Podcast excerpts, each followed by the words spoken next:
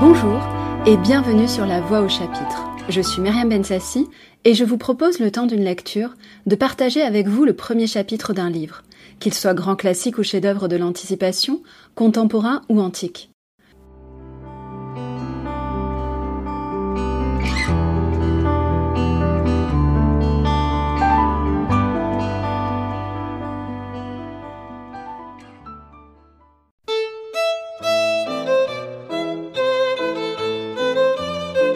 Avant les fâcheux, après les précieuses ridicules et quelques échecs, Molière présente l'école des maris.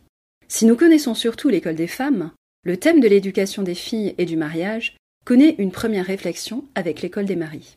Face aux deux formes opposées d'éducation, nous avons Isabelle, qui par son intelligence et sa ruse fait triompher l'amour. Voici donc quelques extraits.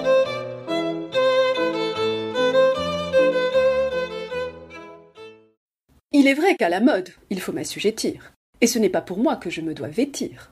Ne voudriez-vous point, par vos belles sornettes, monsieur mon frère aîné, car Dieu merci vous l'êtes, d'une vingtaine d'ans, à ne vous rien sceller, et cela ne vaut point la peine d'en parler, ne voudriez-vous point, dis-je, sur ces matières, de vos jeunes muguets m'inspirer les manières, m'obliger à porter de ces petits chapeaux, qui laissent éventer leur débile cerveau, et de ces blonds cheveux, de qui la vaste enflure, des visages humains offusquent la figure, de ces petits pourpoints sous les bras se perdant, et de ces grands collets jusqu'au nombril pendant, de ces manches qu'à table on voit tâter les sauces, et de ces cotillons appelés hauts de chausse, de ces souliers mignons, de rubans revêtus, qui vous font ressembler à des pigeons pâtus, et de ces grands canons, où, comme en des entraves, on met tous les matins ces deux jambes esclaves, et par qui nous voyons ces messieurs les galants marcher écarquillés ainsi que des volants, je vous plairai sans doute, équipés de la sorte, et je vous vois porter les sottises qu'on porte.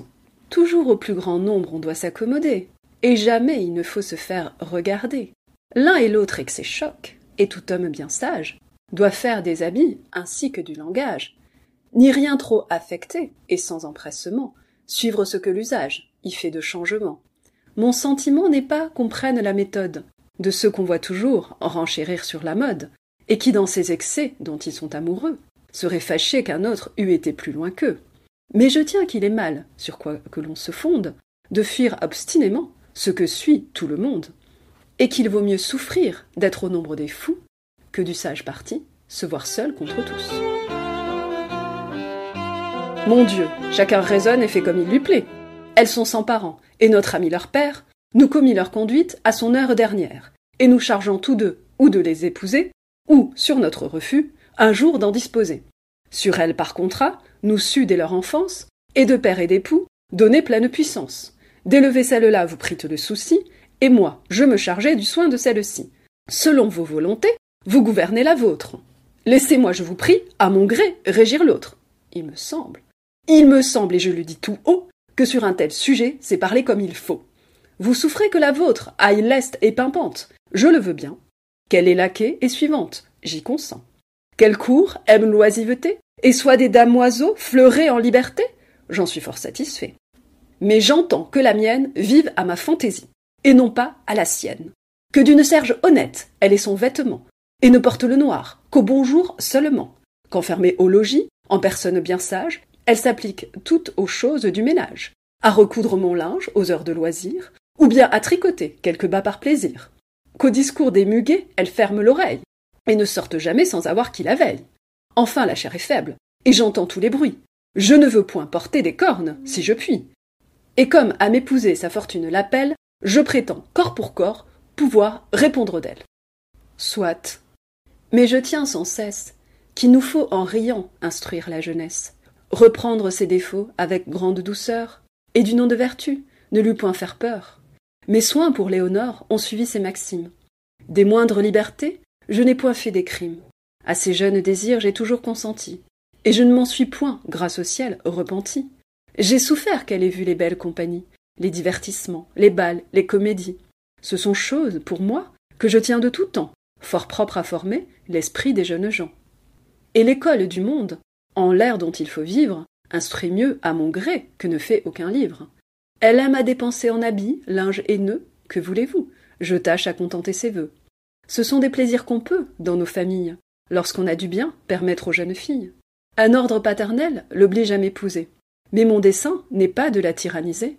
Je sais bien que nos ans ne se rapportent guère, et je laisse à son choix liberté tout entière. Si quatre mille écus de rente bienvenant, une grande tendresse et des soins complaisants, peuvent, à son avis, pour un tel mariage, réparer entre nous l'inégalité d'âge, elle peut m'épouser. Sinon, choisir ailleurs. Je consens que sans moi, ses destins soient meilleurs. J'aime mieux la voir sous un autre hyménée que si contre son gré sa main m'était donnée. Non, non, un tel arrêt ne doit pas vous surprendre. Ce sont mes sentiments qu'il vous a fait entendre, et je les tiens fondés sur assez d'équité pour en faire éclater toute la vérité. Oui, je veux bien qu'on sache, et j'en dois être cru, que le sort offre ici deux objets à ma vue, qui m'inspirant pour eux différents sentiments, de mon cœur agité font tous les mouvements.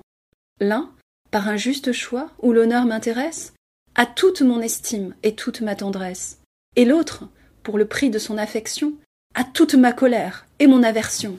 La présence de l'un m'est agréable et chère, j'en reçois dans mon âme une allégresse entière, et l'autre, par sa vue, inspire dans mon cœur de secrets mouvements et de haine et d'horreur. Me voir femme de l'un est toute mon envie, et plutôt qu'être à l'autre, on m'ôterait la vie mais c'est assez montrer mes justes sentiments, et trop longtemps languir dans ces rues de tourments.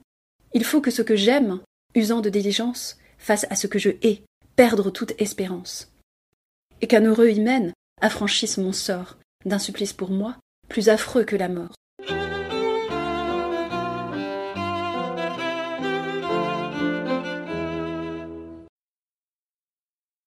Ainsi se termine ce nouvel épisode spécial Molière. Nous le retrouverons le mois prochain. Quant à nous, je vous donne rendez-vous la semaine prochaine avec un nouvel auteur. D'ici là, je vous dis bonne lecture. C'était La Voix au chapitre, un podcast produit et réalisé par Myriam Bensassi.